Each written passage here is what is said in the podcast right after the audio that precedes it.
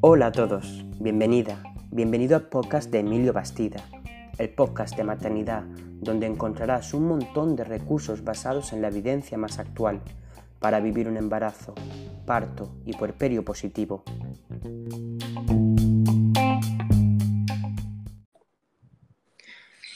Bienvenidos al episodio de hoy. Creo que no hace falta decir que venimos de un tiempo muy distinto y nos preguntamos si esto realmente ha tenido un impacto en la manera de nacer. Los llamados pandemias le llaman. Le ponemos palabras a todo. Nos gusta etiquetar porque sentimos de una manera inconsciente. Yo creo que, son distintos, que hay, viene un impacto positivo o negativo y que realmente van a estar marcados con tantas experiencias que le han tocado vivir de una manera muy, muy distinta. Hoy tenemos a, una matrona que es compañera y amiga mía, trabaja en el ámbito hospitalario. Ella dice que, no es muy de redes, pero que hace un añito, cuando comenzó todo, este periodo del confinamiento, pues decidió junto con otra compañera matrona eh, comenzar y abrirse un perfil de maternidad justamente para eso, porque sentía que necesitábamos muchísima información, que las mujeres también necesitaban muchísima información y quería poner su granito de arena para que las cosas funcionaran de otra manera. Así que nada, no doy su nombre, pero te di la bienvenida.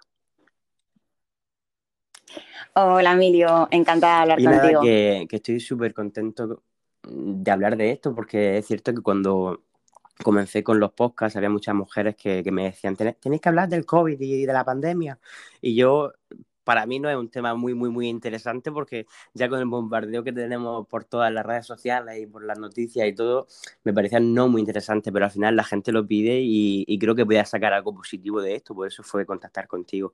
Y nada, yo pues quería empezar un poco con ponernos la situación que estamos viviendo y después de un año ya que llevamos en esta situación, ¿Tú crees que hemos tenido y hemos visto cosas que han cambiado en la manera de nacer en los bebés en ese ámbito hospitalario?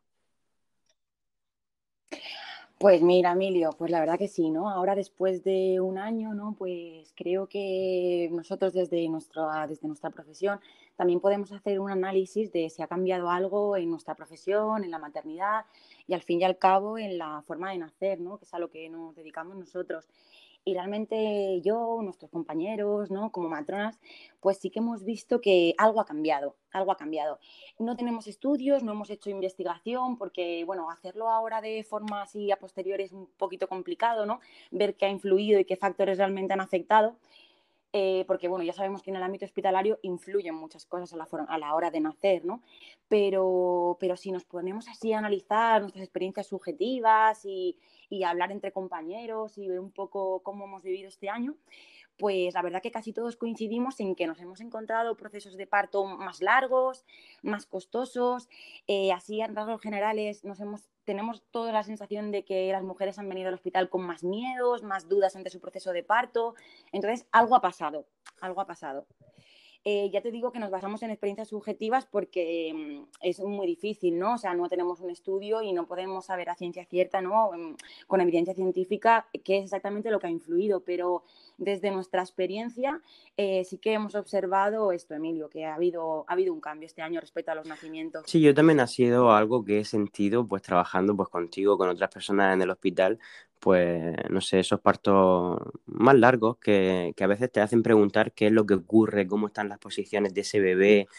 Eh, si incluso yo sé que en conversaciones hemos hablado y hemos pensado, quizás esas madres o esas mujeres no se han movido tanto, qué es lo que ha pasado, qué le ha, qué le ha afectado también de, de esa de manera mental, que al final y al cabo nos ha afectado a todos, pues una mujer en esa etapa de vulnerabilidad y con tanto deseo de información, necesidad de información, necesidad de compartir también, porque se le ha privado la, posibilidad de conocer a otras madres, de ir a esas preparaciones a la maternidad en sus centros de salud y conocer, ¿no? compartir experiencias con otras madres. Entonces es cierto, y además yo también tengo alguna amiga que ha vivido el proceso, su primer proceso en mm. estos momentos, y se han sentido muy solas, muy solas. Entonces, mm, bueno, yo te doy las gracias primero por crearte esa página de maternidad para dar información a, las mujeres, porque me parece un gesto súper bonito y yo creo que de manera altruista ha sido lo que todos hemos intentado también, empujar un poco con información. Y, Bueno, ya sabes que fue algo muy sencillo, fue algo así que abrimos inicialmente, sobre todo cuando todo el, lío de que habían cerrado algunos paritorios de algunos hospitales, ¿no? Que mm, cada protocolo de cada hospital era diferente, cambiante, entonces ahí me acuerdo que, que, pues eso, habían como muchas dudas respecto al parto, voy a poder parir en mi paritorio de referencia, ¿no? Entonces, lo, hicimos así en un primer momento como para dar información de lo más actualizado que se iba publicando y luego ya pues ya lo dejamos un poco para ir poniendo pues información contrastada para que las mujeres tuvieran algo de mm. referencia. Pero fue exactamente por eso, Emilio, porque notamos como muchas preguntas, muchos miedos por parte de las madres y, bueno, fue una, una, mm. cosa sencilla que empezamos haciendo mm. y bueno, pues a día de hoy queremos mantener. Y sí, lo que decías, pues que realmente mm, no lo podemos separar un poco a nivel físico y a nivel psicológico, ¿no? Las dos partes parece que hayan influido, porque a nivel físico, como bien decías, sobre todo los meses más restrictivos de marzo, abril, mayo, esos meses las mujeres eh, no tuvieron actividad. No la tuvimos tampoco mm. nosotros, ¿no? Que nuestra máxima actividad era ir a trabajar, ¿no? pues ya tampoco, no tenían actividad, estaban eh, siempre en casa, tumbadas, sentadas, la higiene postural, que sabemos que también influye mucho en las posiciones, ¿no? Entonces, pensamos que esto pudo influir, claro, porque el movimiento de la madre durante el embarazo y sobre todo durante las, los últimos meses, influye ¿no? en que el bebé se coloque adecuadamente en la pelvis, como, como bien mm. sabes, Emilio. Entonces, esto eh, de alguna manera eh, lo hemos visto, ¿no? porque que el bebé esté bien encajado en la pelvis, ¿no? bien colocadito en esa posición óptima que hace referencia a Sira Efrati muchas veces en sus cursos de OPF, ¿no? que es tan importante para desencadenar el parto, para eh, descender fácilmente por el canal del parto, ¿no? todo ese, ese proceso, pues al restringir a la mamá de movimiento, por así decirlo, o, ponerse en posiciones, eh, pues eso, como de mala higiene, que no eh, facilita eso. Eh, claro, hay partos que no se han desencadenado, ¿no? Hemos visto como muchos pródromos insidiosos, no sé si estás de acuerdo, Emilio. Es que además estás hablando y me estoy acordando de una experiencia que, quiero contar, que quizás le ha pasado a, a muchas mujeres, pero es que recuerdo un día que estaba trabajando en el hospital y llegó una mujer, pues, pues ya que había, había visitado el hospital como varias veces por esos pródromos, ¿no? Eh, bueno, repito que los pródromos en la fase antes del, del parto, que, que, se caracterizan por esas contracciones irregulares y en, y en ocasiones pueden ser un poquito más largos, pues según la posición del bebé, porque si, si a lo mejor la posición del bebé no es la mejor o el cuerpo entiende que no es la mejor para parir, pues lo que hacen esos pródromos o esos pródromos más largos y esas contracciones tan intensas es intentar girar al bebé para que se coloque de la mejor posición y luego ya iniciar el proceso de parto. Pues bueno, recuerdo a esta mujer, eso, que vino como un par de veces y yo pues le toqué la barriguica para saber la posición y, le hacía, y yo le hacía preguntas y, me dio mucha tristeza, ¿sabes? Que me marcó muchísimo porque le pregunté, cariño, ¿tú dónde has buscado información? ¿Has hecho algún curso? ¿Te has informado de algo? Y, y claro, me dijo, intenté empatizar con ella y me dijo, bueno, pues viendo algunos vídeos de YouTube, em, en plan, y, le pregunté justamente cuáles eran. Claro, y para mí lo que ya había visto, pero eso bajo mi criterio, no eran vídeos de calidad. O sea, no eran vídeos de calidad, entonces se había informado porque la pobre pues sí que había intentado buscar información porque se sentía muy sola, eh, pero no eran de calidad. Incluso las cosas que iba diciendo también eran en otro idioma, que yo le, decía que, digo, ves traduciéndome lo que va diciendo para ver esto si, si, tiene fiabilidad o son como, son las cosas como tienes que llevarlas a cabo o si la información es, valiosa. Y básicamente era muy distinto a lo que yo, yo, por ejemplo, con mi experiencia o con la evidencia, le hubiera aconsejado a ella. Entonces, pues, me produjo... Han cogido como lo que han claro, y, y me dio muchísima tristeza porque entiendo que que no todas las mujeres ni todas las familias son capaces, por ejemplo, en, estas circunstancias, de pagar un curso privado, ni creo que tampoco es justo, pero bueno, eh, de pagar un curso privado, ¿sabes? Que al final yo creo que ha habido bastante, una bastante escasez de información, sobre todo por la administración, que debían a lo mejor haber provocado, haber hecho las cosas de otra manera para que esa información hubiera llegado a las mujeres de manera gratuita. Pero bueno, creo que, creo que nos metemos en otro, en otro rollo muy importante. Pero bueno, es que estás hablando y me he acordado de ella y, y nada, pues eso que me producía muchísima tristeza, pues sentir que, que, había mujeres que durante este periodo pues se han sentido pues más abandonadas, con falta de información y tal.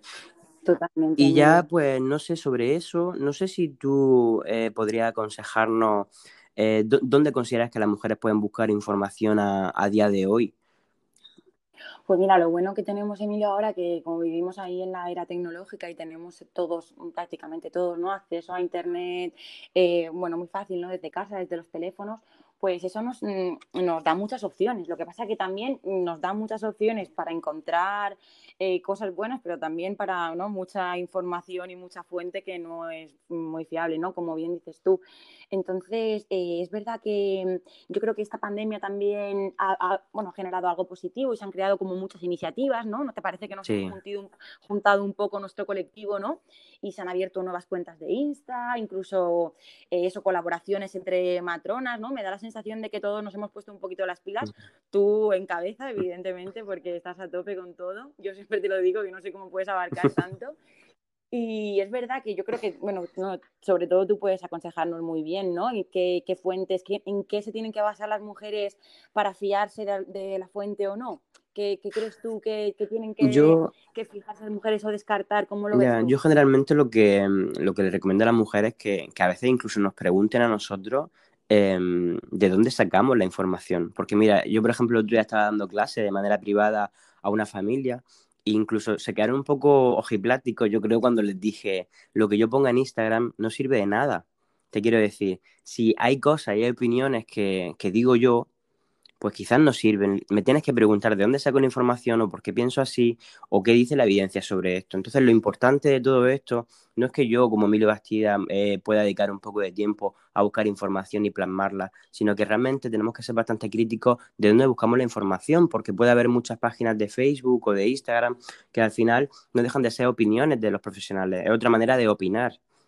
Entonces, entonces sí que es cierto que yo eh, en muchas ocasiones mm, hago bastante INRI en los textos que, que, pongo, si son cosas que son de mi experiencia, si son cosas que dice la evidencia para que las mujeres sean críticas con todo eso. Entonces, yo creo que a veces seguir ciertos perfiles de Instagram está muy bien, pero que con el tiempo vayan analizando pues cómo se comporta esa persona, si esa persona utiliza la palabra, la evidencia científica dice, o bajo mi experiencia, o es mi opinión, todo esto creo que tenemos que ser bastante críticos. Igual como cuando hay una selección, eh, bueno, de mujeres que deciden hacer una preparación a la maternidad consciente de manera privada, siempre les digo, por favor, pedir los programas de, formación o de la información que te van a dar, porque eso es muy interesante. O sea, no, no vale todo, porque yo mm, sé perfectamente también que a veces hay preparaciones a la maternidad pues que no son correctas, que no se explican las cosas de la manera correcta, o que también ahora que está muy de moda el intrusismo profesional que hay de, otros profesionales en nuestro propio campo. Entonces, mm, todas estas cosas que, que seamos bastante críticos y que no todo vale. Y es cierto que a veces puede ser complicado porque, claro, a lo mejor una mujer que, no sabe delimitar o poner límite o saber si esto es cierto o no es cierto, pues puede ser complicado, pero sobre todo a nivel informativo, los perfiles de Instagram están maravillosos, me parece como un recurso eh, muy bueno y bastante... sí, muy fácil, pero sobre todo la información debemos sacarla de páginas oficiales. Y eso es lo que yo siempre recomiendo, pues a nivel de lactancia, a nivel de parto, a nivel de... Pues vamos a irnos a esas guías internacionales, vamos a irnos a esas guías nacionales que, donde podemos recoger información y, y, recomendaciones. Vamos a irnos a, todas esas guías de la OMS, de la Organización Mundial de la Salud, donde realmente eso está basado en evidencia. Todo, todo lo que venga certificado por organizaciones internacionales o nacionales, ahí viene nuestra verdad. Entonces, ser un poquito crítico sobre todo también. Incluso, fíjate que, que, tú sabes que yo estoy muy activo en las redes y que me gusta mucho, pero, pero también quiero ser crítico con la gente que me sigue, que yo no tengo las verdades absolutas. Y sobre todo cuando hablo de cosas que son mi experiencia, como, como es este episodio de hoy, que, que me ha gustado. Pues que tú dijeras, mira, Emilio, pues esta ha sido nuestra experiencia en el hospital, pero de esto no hay evidencia y, sí que creemos como sanitarios, porque es cierto que al final tenemos nosotros una experiencia y está claro que estamos viendo una, algo que está ocurriendo, que podemos pensar qué es lo que es, porque al fin y al cabo no dejan de ser conversaciones entre nosotros, que se puede aprender de ello, claro que sí, pero hacer mucho bien, que al final son experiencias nuestras. Exacto. Entonces, ¿qué crees tú que, mm, que, puede haber ocurrido durante este periodo? En plan, para retomar un poquito lo que estábamos hablando antes. Sí, Emilio, pues eso, yo mm, sobre todo lo que cuando, ¿no? cuando hablamos de, hablar sobre esto, a mí es un tema que, pues sí, es verdad que estamos un poco cansados del COVID, ¿no? Parece que este año es COVID, COVID, COVID, pero yo esto me lo tomo un poco eso, como un análisis un poco profesional, ¿no? Personal, un poco de, de, qué ha pasado y cómo, cómo, ha influido nuestro trabajo. Y creo que sí que lo podemos separar en, en dos aspectos, ¿no? Tanto el aspecto físico, que sí que pues mm, lo que decimos, ¿no? Bajo nuestra experiencia, lo que hemos vivido, sí que han sido esos partos muy largos, partos que no han empezado. No sé si tú tienes la sensación de muchas gestaciones pasadas la semana 41, ¿no? Que, mm. que como, que, pues, claro, pues que desgraciadamente, ¿no? Según el protocolo de cada hospital, pues se induce antes o después, ¿no? Entonces, eh, eso, muchos partos que no han arrancado, pese a tener contracciones súper dolorosas o partos que una vez arrancados ha sido muy difícil el expulsivo, ¿no? A nivel físico lo veo, mm, veo que, y coincido con muchos compañeros que, que ha habido ese cambio, ¿no? Que al final, eh, lo que comentabas, ¿no? Si el bebé no se pone en la posición adecuada, son partos más difíciles, más largos y también más dolorosos, ¿no? Porque están presionando en puntos que digamos que no son los puntos de la pelvis que se mueven, ¿sabes? Que, que facilita de forma fisiológica que el bebé descienda. Entonces, eh, creo que las mamás han venido más agotadas a los partos físicamente y esto se ha notado, y esto se ha notado mucho, ¿no? Eh, tendríamos que analizar pues, la tasa de partos instrumentales, ¿no? Teníamos que analizar la duración de los, de los expulsivos, de los partos, mm, de la estancia hospitalaria, por así decirlo también, analizar las tasas epidurales, ¿no? O sea, se podría analizar de muchas maneras. Es un poco difícil de recoger hmm. los datos así a posteriori, es verdad, lo tendríamos que haber hecho en ese momento, ¿no? Pero creo que en ese momento todos estábamos como pollos sin cabeza, ¿no? Un poco. Estamos en otras cosas. Bueno, sí, simplemente a lo que nos estamos refiriendo son bebés que están posicionados e-, en, una posición posterior, que es básicamente, o sea, los bebés generalmente, yo siempre lo explico un poco así para que quede más visual, los bebés generalmente, la mejor posición para parir es el bebé mirando hacia el culete de la mamá. Y en esta ocasión, pues la posición posterior de los bebés son bebés que están posicionados mirando hacia la vagina o hacia la cara de, la mamá. Entonces, mm, sí que es posible que los bebés nazcan de esa manera, porque nosotros hemos acompañado a parto y al final los mm. bebés han nacido en esa posición posterior y no pasa nada. Pero sí mm. que es cierto que son partos eh, bastante o algo más largos, con otras sensaciones más intensas, porque al final la cabecita del bebé está, está diseñada en general por los diámetros de la cabeza para nacer mirando hacia el culete de la mamá porque es más sencillo. Y si ocurre de otra manera, pues por supuesto, médicamente no le ocurre nada al bebé, pero puede ser más largo. Entonces, claro, lo que entendemos es que al final que mm, durante el confinamiento, durante toda esta época que quizás nos estamos moviendo bastante menos, las mujeres durante el, embarazo en sí se están moviendo bastante menos, pues se está viendo que esas posiciones son más recurrentes, son más frecuentes. ¿Y por qué? Lo que tú has dicho antes, que yo es generalmente lo que explico, pues una mujer que no tiene movilidad. Imaginas que una mujer eh, está bastante tiempo, pues, reclinada o retumbada en el sofá, pues por la gravedad de la tierra, o sea, si lo pensamos, pues la, mayor parte de la masa del bebé pues va a caer hacia la espalda de la mamá y eso va a provocar pues que el bebé se encuentre muy cómodo o muy cómodo en esa posición, que se acostumbre a esa posición y que ya a lo mejor cuando sea mucho más grande pues tenga muchísimo menos espacio para rotar en la, en la posición, en la mejor posición para parir.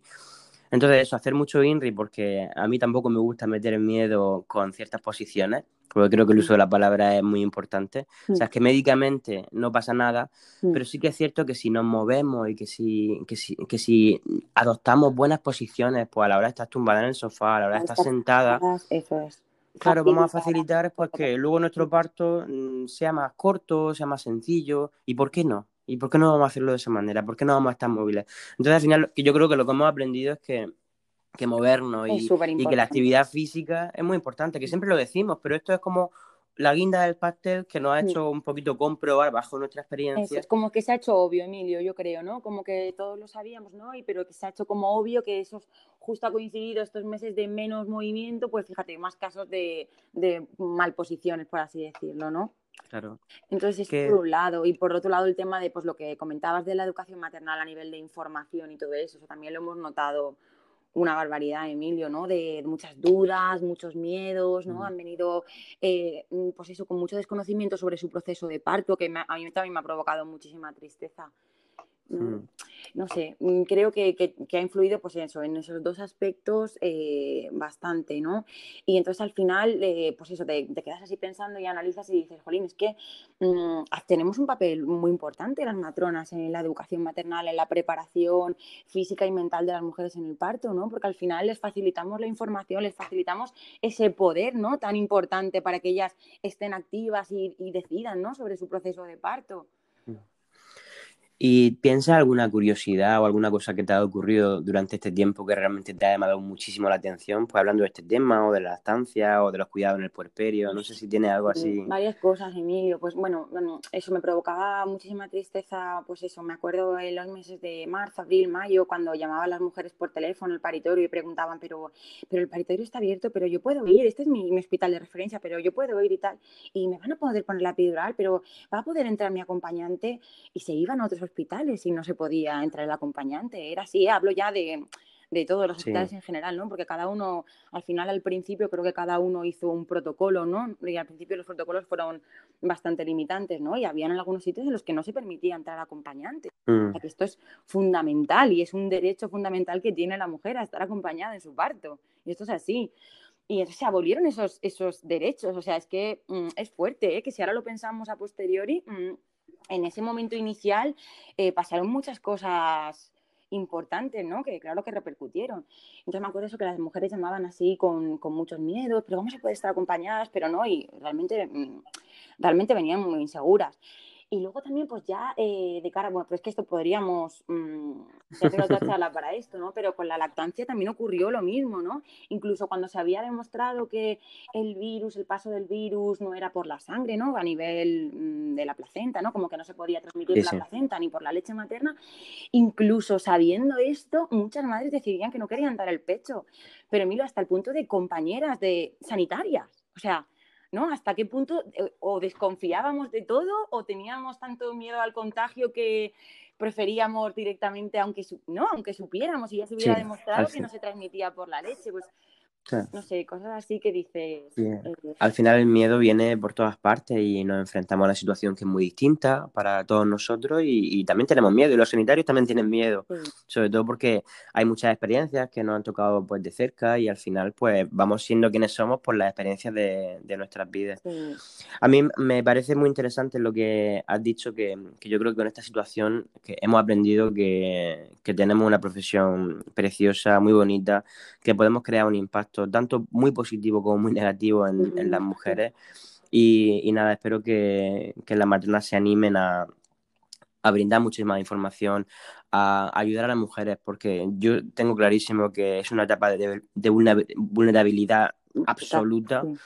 Y, también sé que es una etapa así porque incluso he, acompañado a compañeras matronas de, parto y de embarazo y, son, y, son mujeres igual que, que otras. E incluso a veces teniendo información da igual.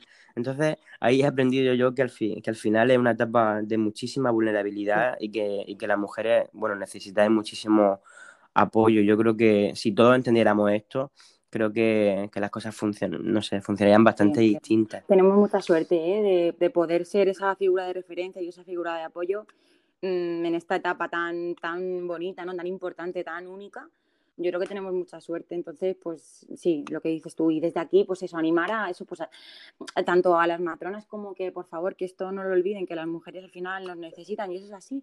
Pero yo creo que también eh, animar a las mujeres a que se muestren activas, que, que pese a todo este proceso de desconocimiento y de tal, que, que busquen información, ¿no? que se informen, que estén activas, que, que tomen las riendas de su embarazo y de su parto. A mí lo que al final es, es suyo, ¿no? que nosotros estamos aquí para acompañarlas y y la acompañaremos en todo, pero que se muestren activas y que, y que no pierdan eso, ¿no? Pese a toda esta mm. historia, ¿no? Que al final...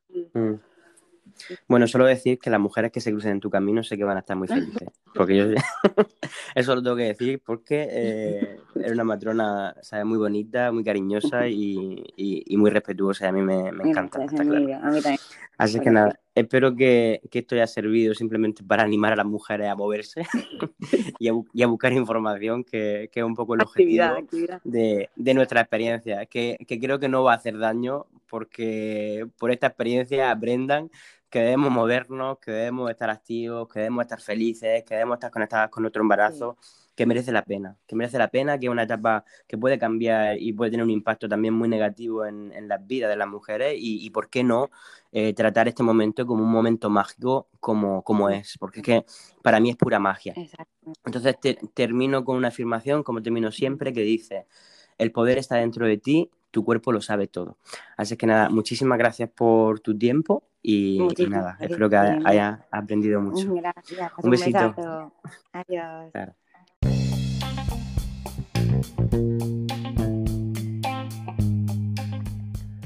Y hasta aquí el podcast de hoy. Muchas gracias por escucharme y seguir aprendiendo sobre maternidad. Te invito a compartir en redes sociales. No olvides que puedes encontrarme en Instagram, Facebook y en mi página web Emilio Bastida Matrón. Nos vemos en el siguiente capítulo. Feliz semana. Felices partos.